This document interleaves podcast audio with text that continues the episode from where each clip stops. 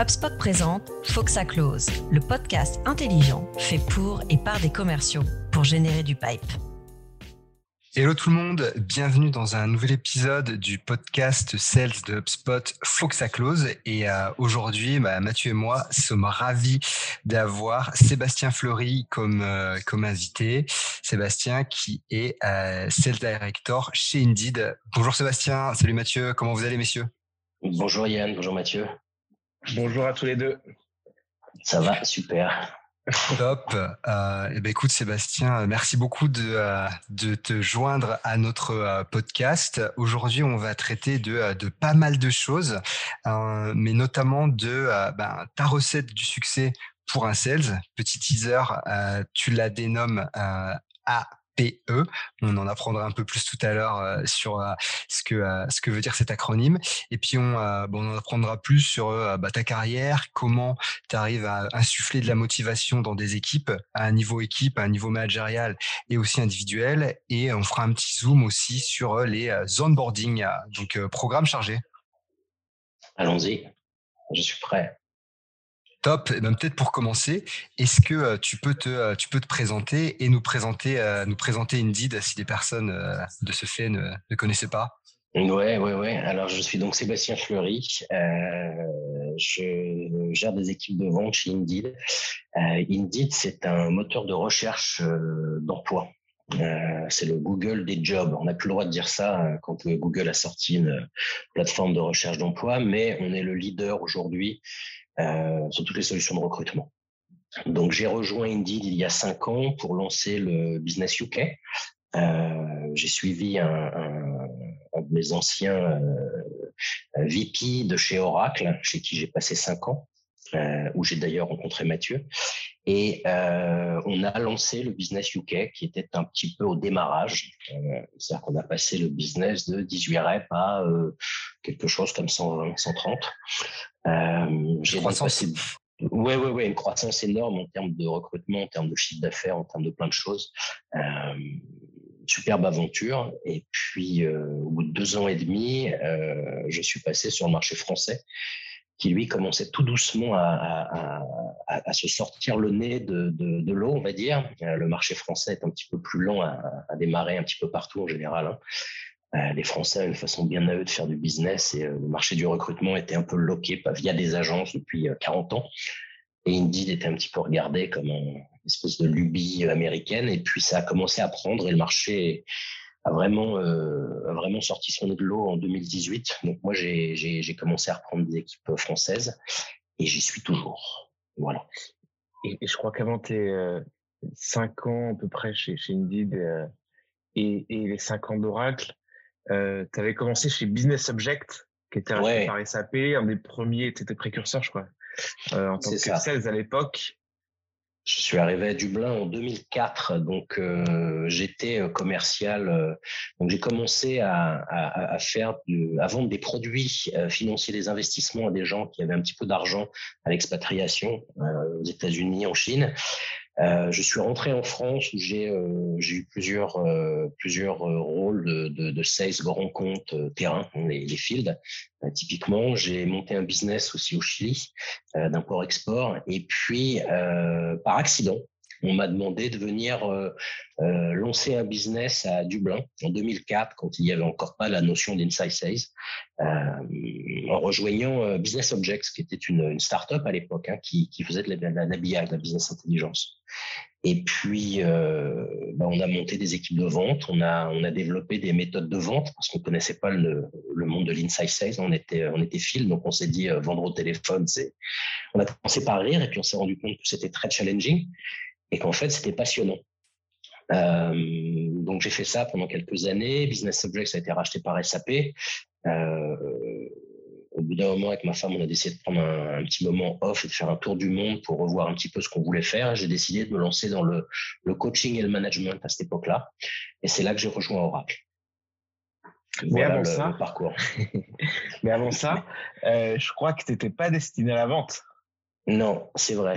euh, c'est vrai. C'est la vente était un accident, un bon accident. mais initialement, j'étais j'étais plutôt prêt à une carrière de, de sportif de haut niveau, puisque j'ai joué au rugby à un très bon niveau. Euh, je devais donc me destiner à une carrière professionnelle. On parle des années euh, juste avant la première Coupe du Monde, hein, parce que je suis quand même pas tout tout jeune. Euh, et puis, par un accident, je suis, j'ai décidé de quitter le rugby, donc de quitter une carrière professionnelle pour rejoindre les forces de marine, où je suis resté quelques années.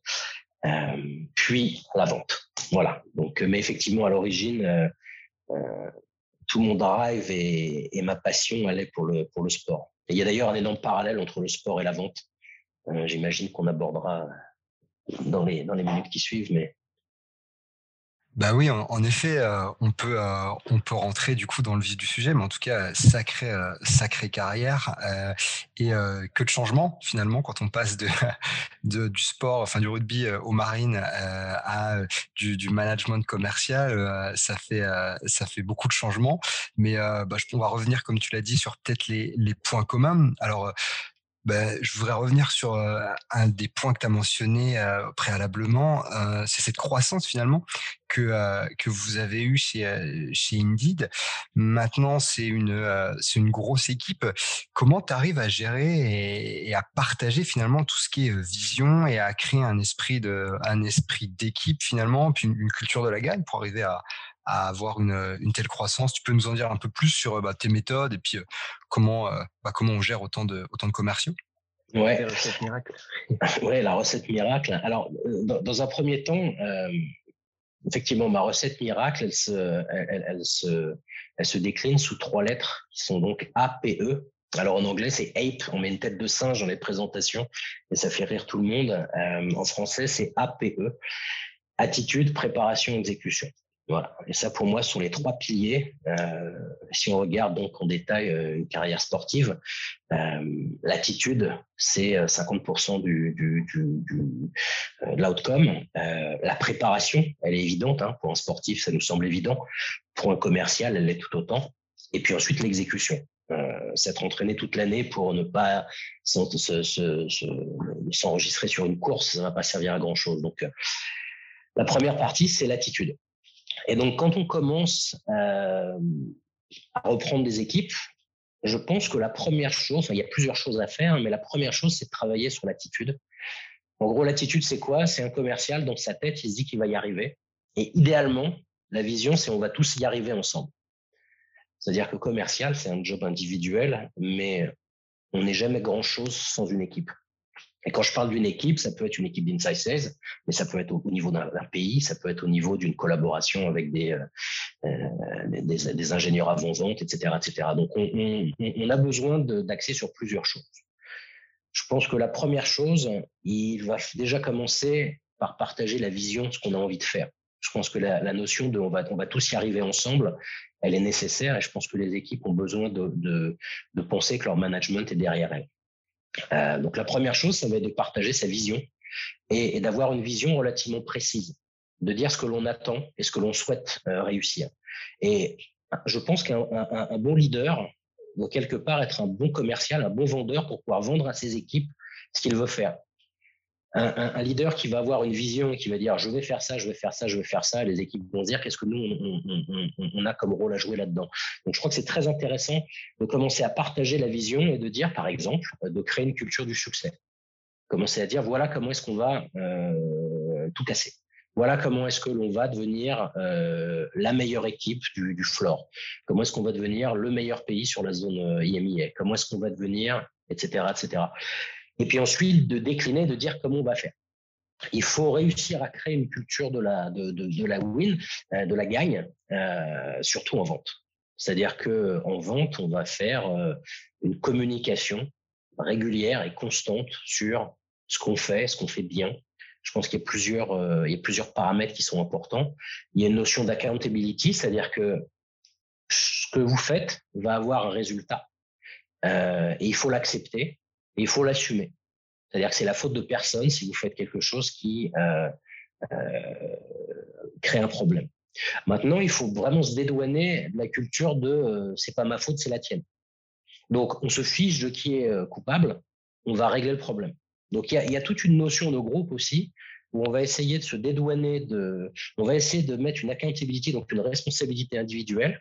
On va faire en sorte que tout le monde ait envie de gagner et on va beaucoup communiquer sur cette notion de victoire, c'est-à-dire de constamment célébrer les succès, de travailler sur la collaboration, de faire travailler les équipes ensemble, de faire travailler les reps ensemble. Les premières choses qu'on a fait chez Indeed, on a, on a organisé les peer-to-peer. On a fait en sorte que euh, les reps travaillent ensemble, qu'ils fassent du co-sell, qu'ils fassent du call shadowing, que tout le monde euh, travaille sur les, sur les calls ensemble.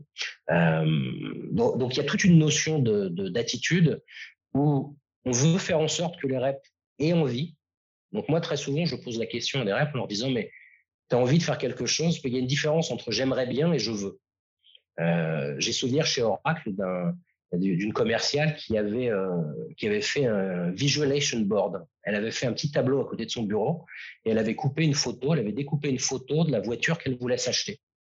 Et elle avait mis un, un, time frame. Elle s'était dit, dans deux ou trois quarters, j'aimerais pouvoir m'acheter cette voiture qui valait 20 000 euros. Euh, ça, c'est fabuleux parce que vous avez quelqu'un qui a un vrai plan, qui a un vrai objectif et qui veut vraiment quelque chose. Elle avait découpé la photo, elle l'avait mis près de son bureau. Euh, du bonheur pour un manager, ça. Hein. Ça, c'est exceptionnel. ça, c'est exceptionnel.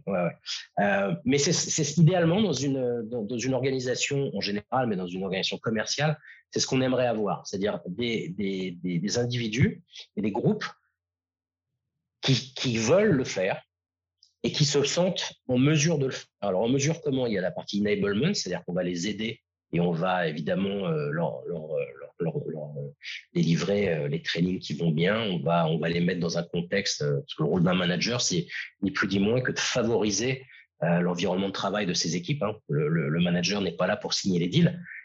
Il peut le faire, mais le manager, il est là pour faire en sorte que ses équipes travaillent dans les meilleures conditions. et puis, on va leur donner envie de gagner tous ensemble.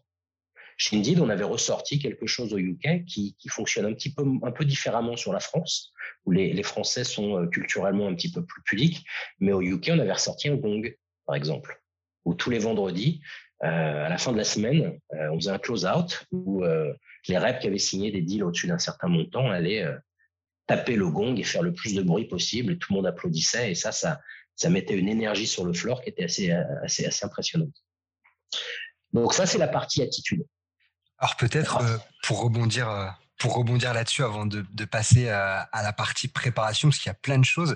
Je suis assez curieux en fait parce que tu arrives chez euh, chez Indeed, donc tu, tu vas faire grossir finalement cette business unit euh, sur le marché euh, le marché UK.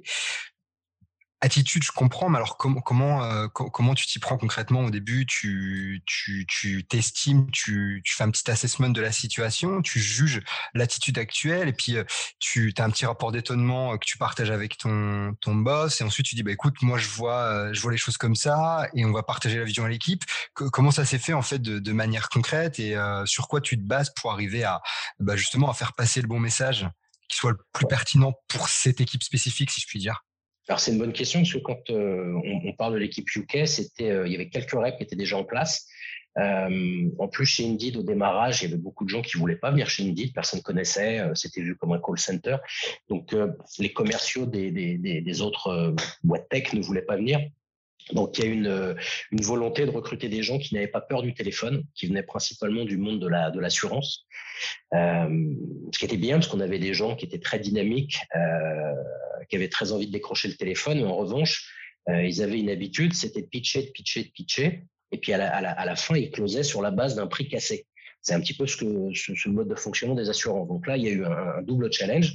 C'est-à-dire qu'on avait une équipe qui était en place, qui avait déjà une attitude euh, assez fabuleuse, euh, mais en parallèle, euh, il a fallu leur mettre tout un programme de, de, de, de training adapté pour apprendre à ces gens-là à faire du value selling, la vente de valeur, et pas juste de pitcher une solution et de donner un prix cassé.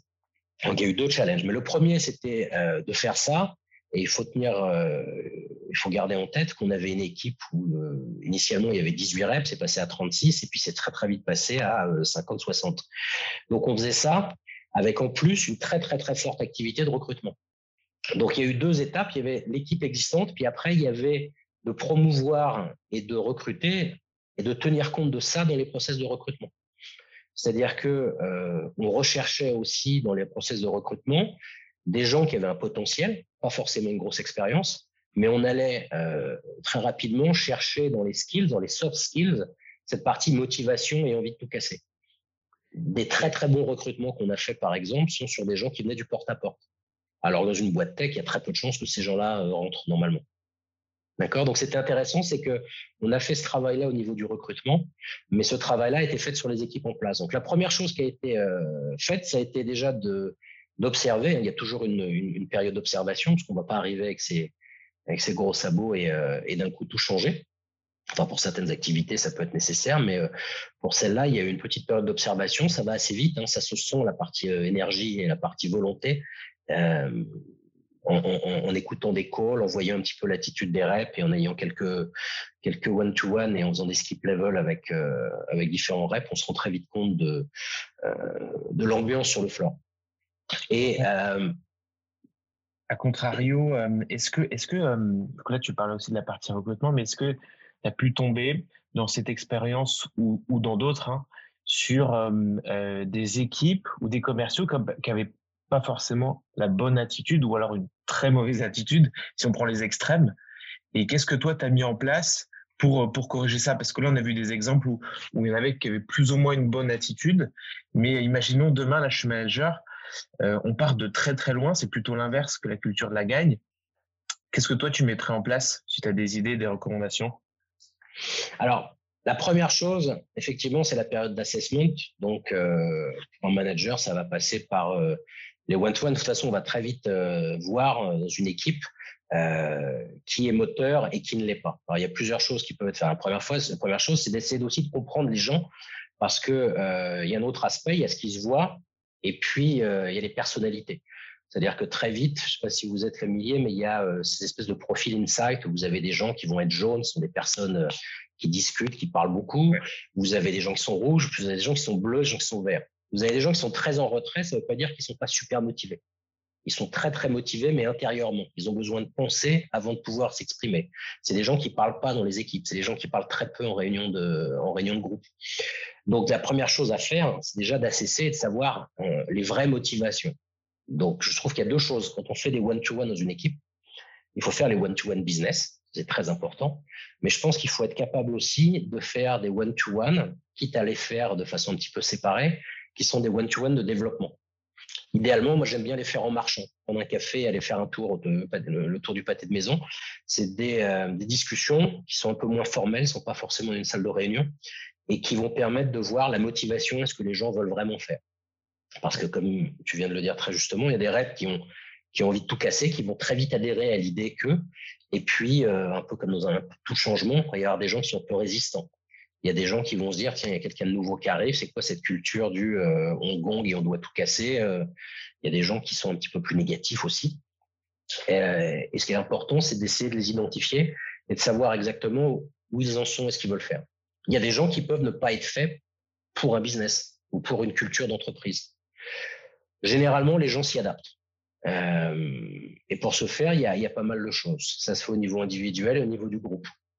On va pouvoir par exemple, mettre des, euh, euh, dans, les, structures où vous avez des team leads, faire en sorte de faire passer certains messages euh, par des team leads, par exemple. Les messages qui viennent du floor sont généralement différemment perçus que ceux qui viennent du management. On va essayer de créer une, une identité d'équipe, une identité de groupe, parce que si les gens s'identifient pas forcément à la, à la vision de l'entreprise, ils peuvent s'identifier à une vision d'équipe. C'est un petit groupe. Ils sont 6, 7, 8, 10, euh, voire moins de temps en temps. Euh, et ça, c'est faisable aussi. Donc, je pense que la première chose à faire, c'est de faire un SWOT, hein, une évaluation après la période d'observation en disant quelles sont mes opportunités, quels sont mes risques, et de le faire individuellement et de pouvoir voir quels sont les leviers. On ne peut pas manager une équipe de 10 personnes de la même façon pour les 10 certaines personnes vont avoir des, leviers, des triggers qui vont être différents des autres. Donc c'est un, job qui est très complexe parce qu'il faut, il faut avoir une stratégie, mais il faut faire un peu du sur-mesure avec tous les reps. Alors, euh, une fois que, bah, super, super intéressant. Puis en effet, cet aspect-là, il est toujours, toujours très challengeant.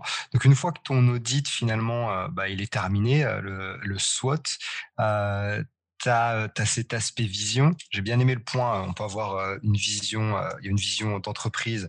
On peut la, on peut la décliner sur un aspect un peu différent pour une plus petite équipe pour être sûr que ça colle. Et alors après, comment tu t'assures que, bah, si je puis dire, la, la mayonnaise elle monte finalement et que et que ça prenne Comment tu comment tu t'assures qu'il y ait de l'adhésion finalement à la, à la vision que tu proposes à, à ton groupe, à tes managers, à tes à tes commerciaux directement? Oui, alors c'est intéressant parce que la vision, c'est.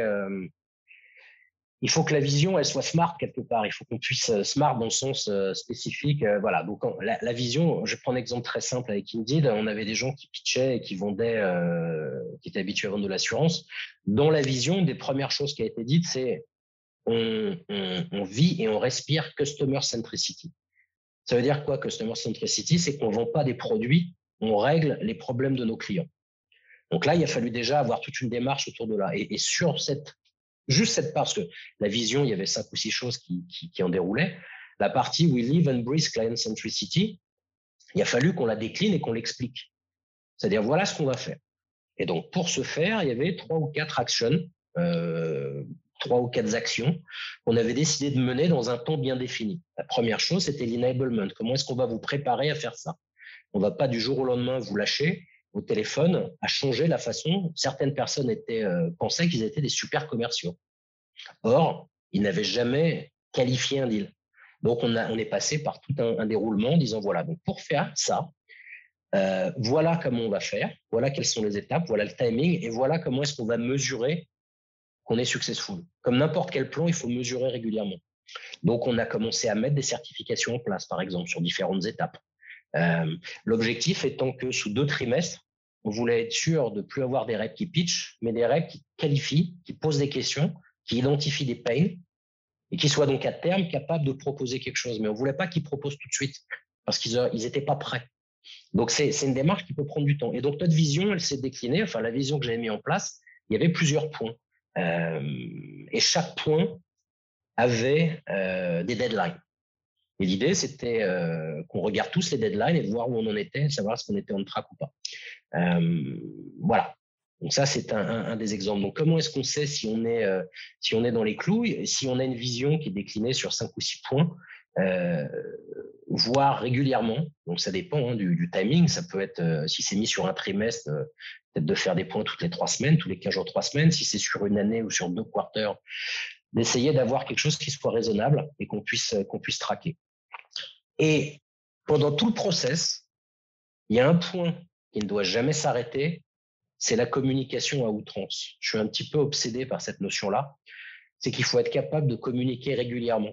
C'est-à-dire que euh, partager les succès, évidemment, partager, expliquer à tout le monde où on en est. Euh, une organisation commerciale adore se rendre compte qu'on les implique et qu'on leur explique où ils en sont au fur et à mesure des progrès quand ça fonctionne bien, qu'on puisse célébrer. Ça, c'est toujours quelque chose, hein, toujours la culture de la gagne, euh, mais d'impliquer, d'être très transparent. Je pense que c'est un autre point qui est important, c'est la transparence.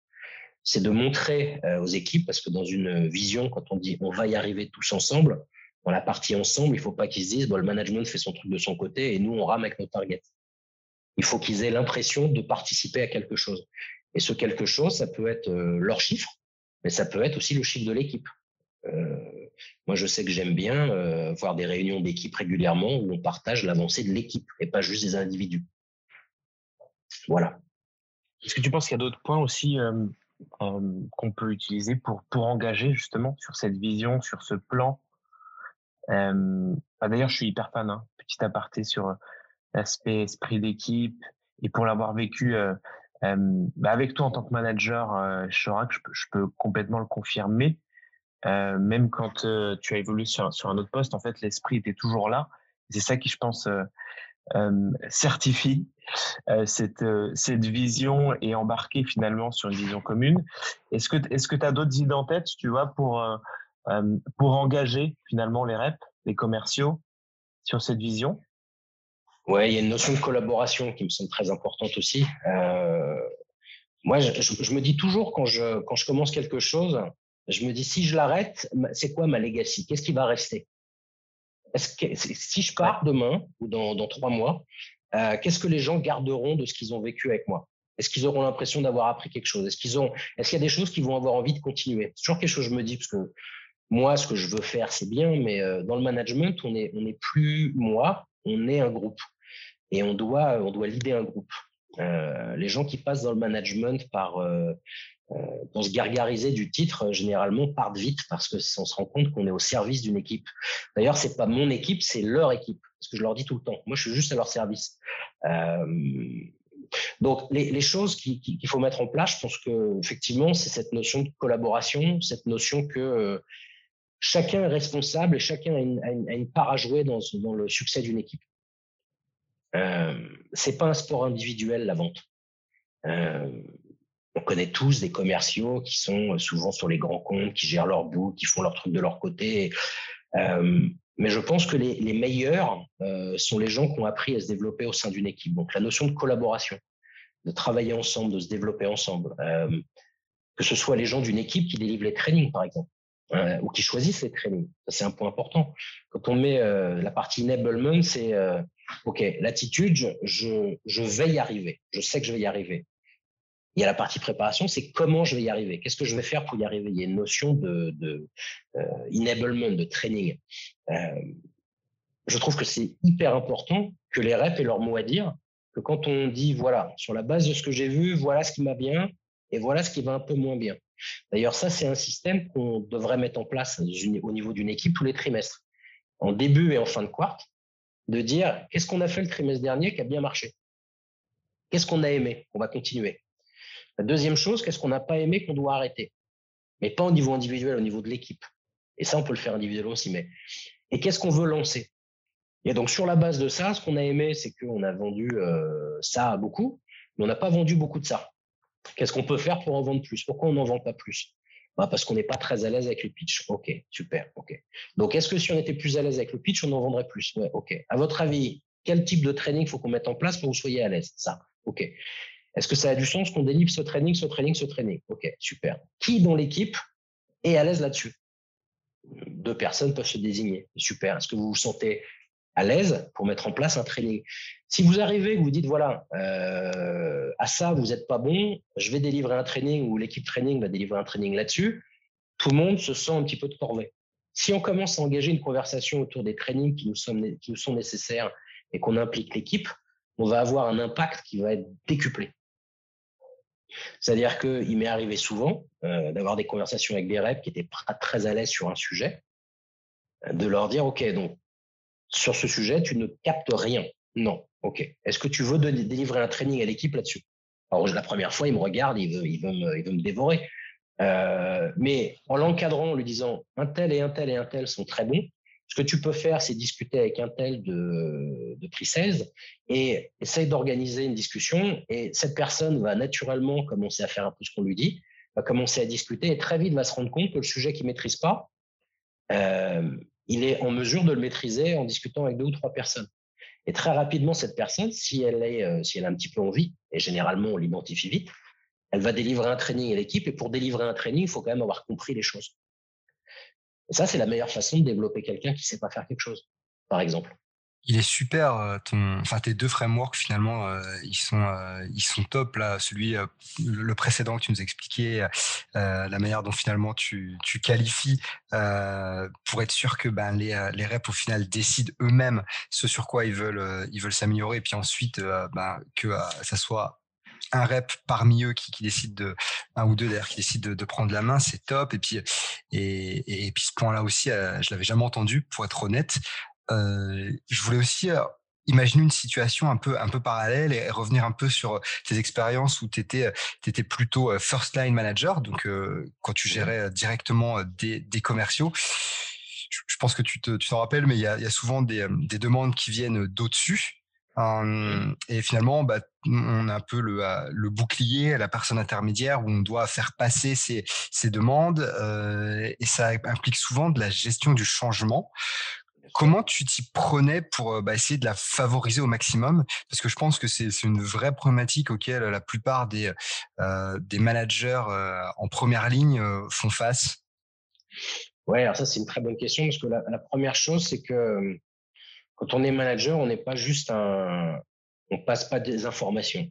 il faut se les approprier et si on passe une information en disant bon, le management nous a encore demandé de faire ça, c'est nul, mais on va essayer de le faire, euh, forcément l'impact va être limité. Donc je pense que dans tout changement, euh, déjà première chose, dans un changement, il faut comprendre qu'il y ait des gens qui soient euh, à l'aise avec les changements. Il y a des gens qui vont être réfractaires au changement, il y a des gens qui vont être vraiment résistants. Donc ça, il faut déjà en tenir compte. C'est-à-dire que tout le monde ne va pas avancer dans une période de changement au même rythme. Et ça, il faut l'accepter, il faut en tenir compte. Mais euh, le management euh, fait passer une information disant qu'il faut qu'on fasse ça et ça et ça. La première chose, je pense, euh, pour le faire de façon successful, c'est d'expliquer pourquoi est-ce que ça a été décidé.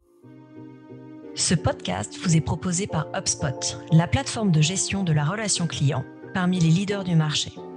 HubSpot fournit les logiciels et l'accompagnement nécessaires pour aider les entreprises à accélérer leur croissance. Essayer d'expliquer la big picture, parce que très souvent, euh, on a tendance à voir euh, juste devant soi. Et on n'a pas forcément, alors après, en fonction de, de, l'âge des rêves, de leur expérience, de leur maturité, euh, des gens vont un peu se ficher de la, big picture. Mais je pense qu'au niveau d'une équipe, c'est très important d'expliquer, voilà, aujourd'hui, la situation, elle est comme ça. Euh, la seule solution pour s'en sortir, c'est ça, ça et ça. Pour faire ça, voilà ce qu'il va falloir qu'on fasse. Et euh, d'expliquer un petit peu la décision. La deuxième chose, c'est de voir au niveau de l'équipe qu'est-ce que ça implique et d'être super transparent. Encore une fois, je crois que la communication, c'est essentiel de toujours avoir une communication extrêmement claire sur euh, voilà ce qu'on va faire euh, au niveau de l'équipe, voilà comment on va le faire. C'est pas un consensus dans, c'est pas pas une démocratie dans laquelle on vote et on décide. C'est-à-dire qu'il y a des choses, il faut qu'on les fasse. Il n'y a pas le choix. Donc, on est résistant, on n'est pas résistant. De toute façon, il faudra qu'on y aille. Ok? Donc, on va essayer de le faire à notre rythme et on va essayer de se mettre une cadence et on va tous décider de cette cadence et une fois qu'elle est décidée, on va s'y tenir. Et ensuite, on va traquer. On va voir s'il y a un de track. Et c'est là, après, au niveau des one-to-one, qu'on va pouvoir voir s'il y a des gens qui sont un petit peu plus à la traîne ou pas.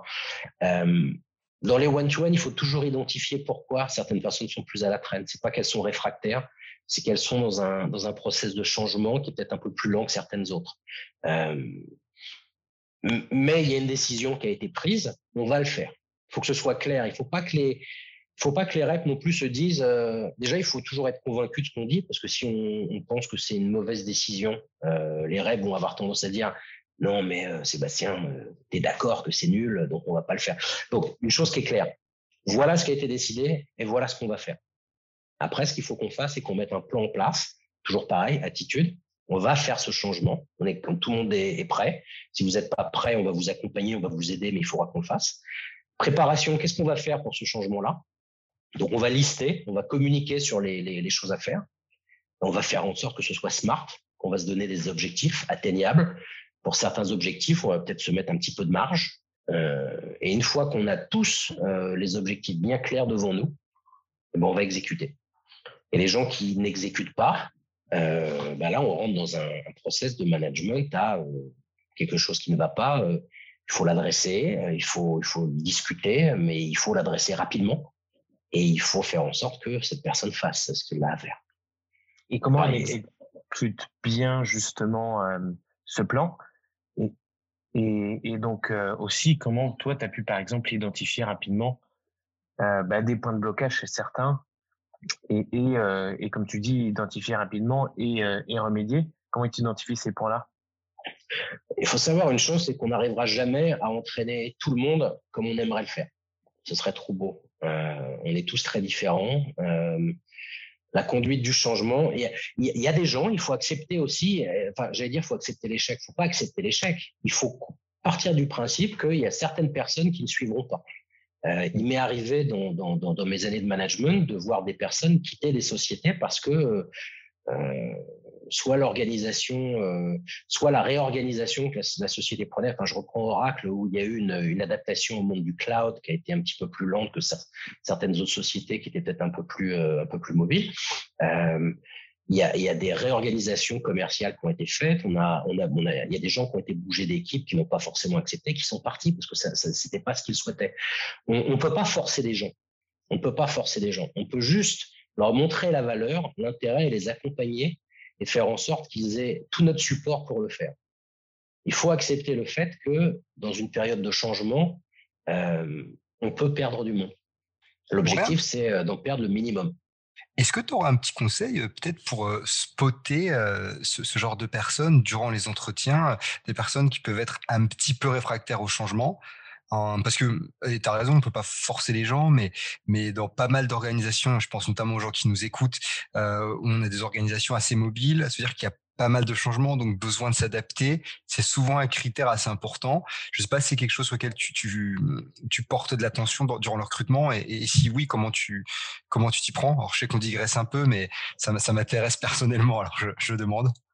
Alors, dans le process de recrutement, euh, il y a pas mal de soft skills. Hein, euh, euh, moi, je regarde toujours un petit peu l'adaptabilité. Comment, enfin, si les gens ont fait la même chose pendant les dix dernières années, euh, de poser des questions sur euh, le parcours, c'est quoi l'objectif, euh, c'est quoi la big picture, etc. si on voit des gens qui ont sauté de jobs, il y a souvent des gens qui sautent d'un job à un autre et quand ils arrivent à l'interview, c'est très mal vu. Euh, tu es resté six mois là, huit mois là, est-ce que c'est parce que cette personne était nulle partout ou est-ce que cette personne a besoin de changement? Ça, faut, faut, faut l'identifier, faut identifier pourquoi.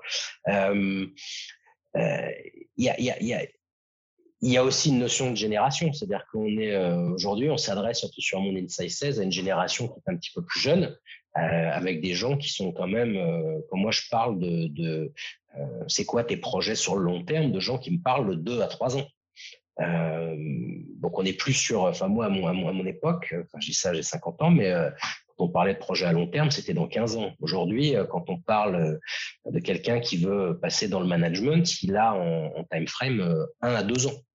Euh, des fois, c'est difficile d'essayer de recadrer en disant, bon, déjà, il va falloir que tu passes euh, senior euh, inside sales, qu'ensuite tu passes team lead, qu'ensuite tu fasses peut-être un an ou deux, et d'expliquer que peut-être pour passer une carrière de management, il va peut-être falloir un minimum de deux ans. Ça, c'est des choses. Alors, comment les spotter Alors, il y avait deux questions, je crois. Comment est-ce qu'on spot en interne les gens qui, qui, qui, sont un peu réfractaires? Ça, alors surtout du côté le, côté français, ça c'est simple parce qu'on suffit de voir le body, enfin il, faut voir les réactions euh, des gens dans les annonces d'équipe. Euh, et puis moi, moi c'est dans les one-to-one et les discussions que je, je, je, pose des questions. Je suis quelqu'un qui, qui va relativement vite, droit au but. C'est-à-dire que je, je dis souvent, euh, que j'ai l'impression de. Alors toujours, faut toujours se baser sur des faits. C'est très important quand on a des one-to-one. Faut jamais se baser sur un. J'ai le sentiment que, j'ai l'impression que, parce que ça c'est très très, ça, peut être très très problématique. Mais sur des faits particuliers. Euh, on avait dit qu'on ferait euh, ça et ça et ça euh, sur les deux dernières semaines. Or, euh, j'ai vu que tu n'as fait que ça. Est-ce que tu peux m'expliquer pourquoi, etc. Donc voilà. Donc comment est-ce qu'on peut spotter quelqu'un ne fait pas euh, ce qu'on aurait dû faire au niveau du changement déjà, euh, et puis demander pourquoi et expliquer euh, est-ce qu'il y a des est-ce y a des blocs, est-ce qu'il y a des est-ce y a des problèmes spécifiques dont on n'est pas au courant, qu'est-ce qu'on peut faire pour l'aider? C'est un peu la notion de, coaching où on utilise la méthode gros, où au lieu de dire aux gens quoi faire, on essaie de comprendre un petit peu où ils en sont, enfin qu'est-ce qu'ils veulent faire, où ils en sont aujourd'hui et qu'est-ce qu'ils pourraient faire dans les prochaines étapes pour les amener là. C'est un petit peu comme ça qu'il faudrait conduire des one-to-one pour essayer de comprendre est-ce que ces personnes sont réfractaires et où elles sont dans la courbe du changement. Euh, dans le recrutement, c'est un peu différent. Dans le recrutement, ça va être de poser des, questions très spécifiques sur euh, euh, est-ce qu'ils ont eu, en fonction du CV, en fonction de ce que les gens vous expliquent, est-ce qu'ils ont des exemples très spécifiques à donner où ils ont eu à changer d'équipe? Je ne sais pas. Je vois quelqu'un qui a changé deux ou trois fois d'équipe dans une même société. Euh, de leur demander euh, quelles ont été les, euh, les principales difficultés qu'ils ont rencontrées quand ils ont dû changer d'équipe, quelles étaient les choses qu'ils ont mis en avant, qu'ils utilisaient dans leur équipe précédente, etc. Enfin voilà, il y a pas mal de questions. Hein. Après, c'est difficile de les lister toutes, mais c'est intéressant de voir quels sont les gens qui sont qui aiment le changement. Moi, je fais partie des gens qui aiment le changement. Donc, quand je dois accompagner des gens au changement, j'ai toujours une approche extrêmement positive, ce qui peut énerver les gens qui sont réfractaires au changement. Donc, il faut que j'adapte mon discours. Il faut que j'essaie de m'adapter de ne pas arriver en disant c'est génial, on doit changer d'équipe. Euh, tiens, on va te changer tout ton book, on va te changer tous tes clients, c'est génial, tu vas avoir l'occasion de travailler sur de nouveaux comptes. il y a des gens qui vont dire, attends, ça fait deux ans que je travaille sur des comptes et là, vous me les enlevez. Donc, il faut, être un petit peu logique aussi. Il faut, essayer de pas, faut essayer de s'adapter à son interlocuteur. D'ailleurs, en, rebondissant là-dessus, cette méthode APE, on en a beaucoup parlé là pour les, les, commerciaux finalement. étant donné que toi, tu es directeur commercial et que tu peux gérer par exemple plusieurs managers, comment est-ce que tu adaptes cette méthode APE à destination des managers qui vont ensuite, eux, euh, eh bien dérouler, ce, plan, cette vision, etc. comment est-ce que toi tu l'adaptes au manager? C'est exactement la même, avec une notion qui est peut-être plus importante sur la partie vision, justement, parce que euh, chaque équipe va être différente, chaque manager va avoir une personnalité différente, et chaque manager va influencer potentiellement 6 ou 8 ou 10 personnes. Il faut savoir, quand on est manager, on a un rôle extrêmement important sur la vie, pas uniquement sur la carrière, mais sur la vie de 6, 8 à 10 personnes. Donc, c'est très important euh, de travailler aussi sur le fait que ces gens-là aient, une vision qui découle de la nôtre. Euh, c'est le point que j'expliquais un petit peu plus tôt. Euh, arriver en disant, ben voilà, le management nous a demandé de faire ça, ça fonctionne pas. Et la première chose à faire quand on veut vendre à, à 50 reps, c'est déjà de vendre à 5 ou 6 managers. Et les managers, comme les reps, vont avoir des, personnalités différentes, vont avoir des façons. Donc, je crois qu'il y a un travail individuel à faire très important euh, sur l'accompagnement euh, de comment est-ce qu'ils vont le faire avec leur équipe aussi. Et après, il y a aussi un point qui est important, euh, c'est d'avoir constamment un œil sur ce qui se fait sur le floor, c'est-à-dire d'avoir des skip levels, sans que ça soit euh, vu comme du je passe par-dessus la tête du manager. d'avoir des skip levels, souvent avec les team leads. Je trouve une chose qui est bien, c'est en second line, c'est d'avoir des skip levels et de prendre tous les team leads dans des salles et puis d'essayer de leur de leur expliquer un petit peu les projets qui sont mis en avant, de leur expliquer sur quel projet leur manager bosse. Euh, toujours pareil, c'est au niveau de la communication et de la, et de la transparence. Euh, parce que je pense que quand on, gère un floor, il faut être capable de passer le même message de plusieurs façons différentes. Les managers, le, top management va le passer. Euh, les managers vont le passer à leur niveau et de façon peut-être un petit peu plus euh, spécifique au niveau des reps. Les team leads vont avoir une autre façon. Puis après, il y a, toute la notion de stakeholders, des, interlocuteurs dans une organisation. Dans le software, on a des, ingénieurs avant-vente ou des euh, engineering consulting. Enfin, ça dépend. Toutes les, sociétés les, les, renomment de façon un petit peu différente, mais il y a ces gens-là qui vont passer un message aussi un petit peu peu intéressant. Il, va falloir utiliser aussi certaines des autres ressources qui sont en contact avec les équipes de vente pour passer les messages. Les équipes de training sont capables d'adresser des messages qui sont très intéressants aussi. Euh, c'est quelque chose qui se fait régulièrement quand il y a des nouvelles solutions qui passent, euh, des nouvelles solutions qui se mettent à, la commercialisation. Euh, le management va dire il va falloir qu'on vende tant de ça. Euh, il va falloir maintenant, vu le, taux de croissance, qu'on passe 15 euh, à 20 de ce produit-là en plus. Les équipes training vont évidemment dérouler les trainings. Elles vont, eux, avoir un rôle extrêmement important dans l'importance de l'adresser, comment faire de l'upsell, de la cross-sell.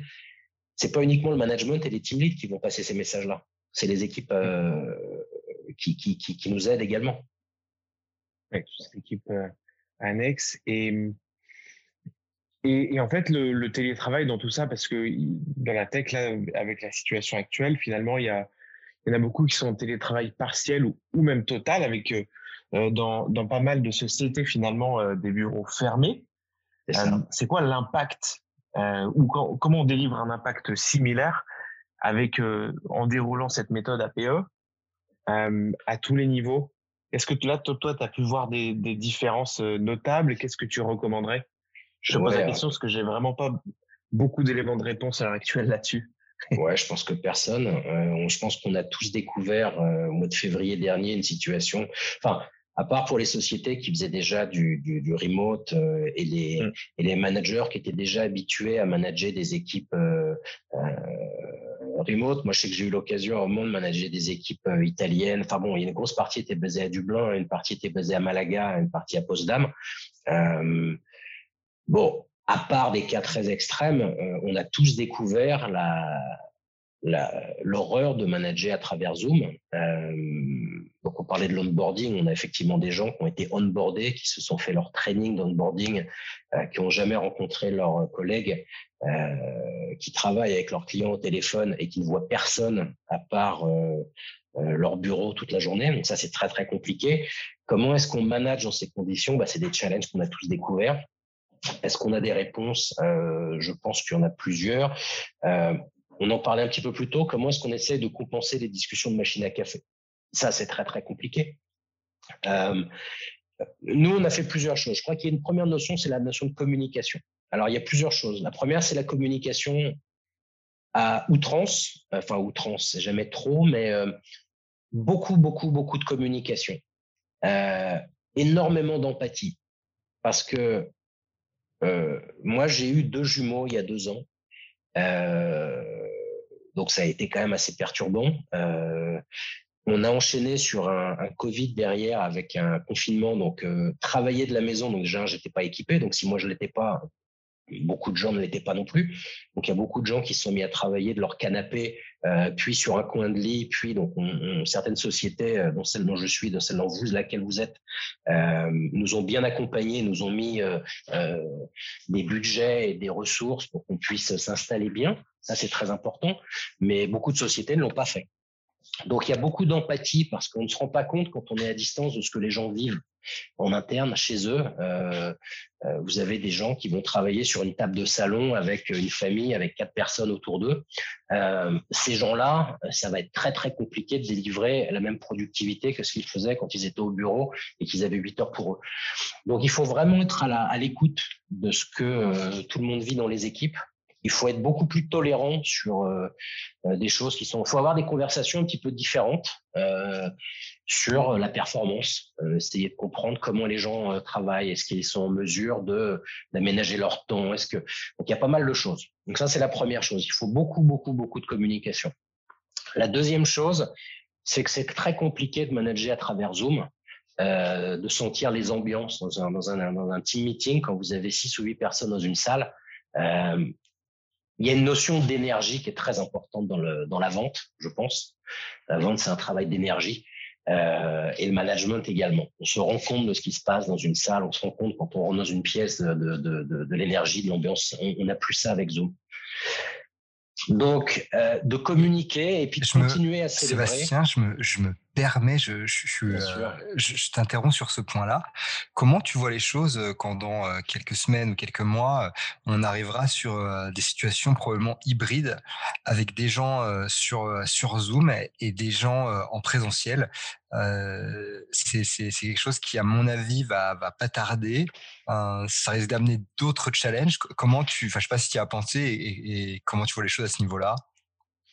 Oui, alors on est en train, enfin, on, y pense depuis un petit moment parce qu'on est en train de réorganiser. Maintenant, les, les, les équipes vont. Alors, il y a, y a des. Euh, euh, Indeed, par exemple, a mis un modèle en place où euh, certains types de salariés sont complètement remote, donc ne reviendront jamais au bureau, euh, et certains salariés sont flex, c'est-à-dire qu'ils vont revenir deux jours au bureau, par exemple, mandatory, obligatoirement, et puis le reste s'ils veulent. S'ils le veulent, il va falloir qu'ils bookent un, Donc on va essayer d'avoir une organisation un petit peu hybride. Alors ça va amener euh, un autre type de challenge, mais je pense que par rapport à ce qu'on a vécu, où tout le monde était chez soi et personne ne se voyait plus, je pense qu'on va retrouver une notion de on a besoin de voir les gens, on est des humains, on a besoin d'interaction. Donc je pense que euh, pour les gens qui vont être fully remote, euh, si c'est sur la base du volontariat, c'est bien. Si on a des gens, euh, je sais que moi chez nous, on a des gens qui, qui, vont être obligés de venir deux jours au bureau, qui sont ravis, et on a des gens qui veulent venir cinq jours au bureau. Euh, donc c'est un peu hybride. Pour les gens qui vont être fully remote et qui ont besoin d'interaction, je pense qu'on va voir, euh, on, va voir des gens qui vont commencer à rechercher des jobs en fonction de ce que les sociétés vont proposer. Aujourd'hui, on, a un, existant de rep qui avait accepté un job où ils étaient au bureau euh, sur un floor où ils avaient euh, des free lunch, euh, où ils avaient une, des trainings dans des salles, où ils avaient des discussions en machine à café sur ce qu'ils avaient fait la veille. pour les sociétés qui vont être full remote, ils vont perdre ça. Donc, je pense qu'on va avoir des, des, des mouvements. ça, c'est anticipé. Donc, on a eu quand même maintenant un an et demi pour pour voir un petit peu. Je pense que les gens qui n'étaient pas faits pour travailler en remote euh, sont souvent partis. Nous, on a vu, euh, on a vu des gens partir de chez Indeed parce que ils, disaient, moi, j'ai juste besoin d'être dans un bureau et ils, ils, ont préféré rentrer en France déjà, plus être à Dublin. Euh, et puis les autres ont eu le temps de s'adapter. Donc, quels sont les challenges qu'on va rencontrer? Je pense qu'on les a déjà beaucoup, beaucoup rencontrés à l'époque. Mais je pense qu'on s'est relativement adapté. Donc moi, je suis pas très inquiet sur ce qui va se passer. C'est sur, les recrutements à venir. Où maintenant, je pense qu'il va y avoir un vrai changement. C'est-à-dire qu'aujourd'hui, les gens vont chercher des jobs euh, beaucoup en fonction de ça aussi. Mais on le voit déjà hein, là-dessus, je suis d'accord avec toi, les cartes sont complètement redistribuées et c'est une bonne opportunité d'ailleurs euh, pour des boîtes qui sont peut-être un peu moins connues euh, de, euh, de, se différencier, en tout cas en apportant de la, de la flexibilité à ce niveau-là. pardon Mathieu, je t'ai coupé. Ouais, non, j'avais une, une, dernière question pour toi, Sébastien, parce que. Mais Mathieu, juste pour revenir, moi je vois ça comme une superbe opportunité parce qu'aujourd'hui, une société qui est en remote, qui cherche des talents, euh, on regarde l'Afrique du Sud, qui est à une heure décalage horaire avec la France. On est capable d'aller chercher aujourd'hui des francophones qui peuvent être basés en Afrique du Sud, qu'on aurait jamais, auxquels on n'aurait jamais eu accès avant. Donc, je pense que le fait aujourd'hui de pouvoir recruter sans forcément avoir à se focaliser sur une, une, une, zone géographique, par exemple, ça, je pense que c'est un énorme avantage. C'est-à-dire que euh, le scope en termes de recrutement, c'est quelque chose sur lequel il va falloir qu'on regarde un peu plus. C'est-à-dire que les recruteurs, les équipes de talent acquisition vont avoir un job un peu différent à ce niveau-là. Voilà. Ça pose aussi une question des, de, de l'équité des, des, salaires en fonction de si je travaille à un endroit ou à un autre. euh, de fiscalité aussi, pas évident. Euh, moi, j'avais une dernière question pour toi, euh, Sébastien. Tu as été euh, sportif à très haut niveau rugby. Tu vis depuis assez longtemps en Irlande, tu les regardes comment les, matchs destination euh, France-Irlande? J'ai toujours un maillot bleu, je chante toujours la Marseillaise, mais euh, euh, J'ai beaucoup plus de facilité à digérer une défaite contre l'Irlande que contre les autres pays. ok, je comprends, tout à fait. Euh, bah, écoute, je penserai à toi sur, sur le prochain match. Euh, en tout cas, merci beaucoup pour, euh, pour ton temps aujourd'hui. Je pense qu'on a, on a tous énormément appris. et, et c'est, j'ai trouvé ça personnellement hyper intéressant. donc, je vous dis à très vite pour, pour le prochain épisode de Fox à Close. Bonne journée à tous. Merci, à, vous bientôt. Au revoir. Au revoir. Retrouvez-nous sur www.upspot.fr.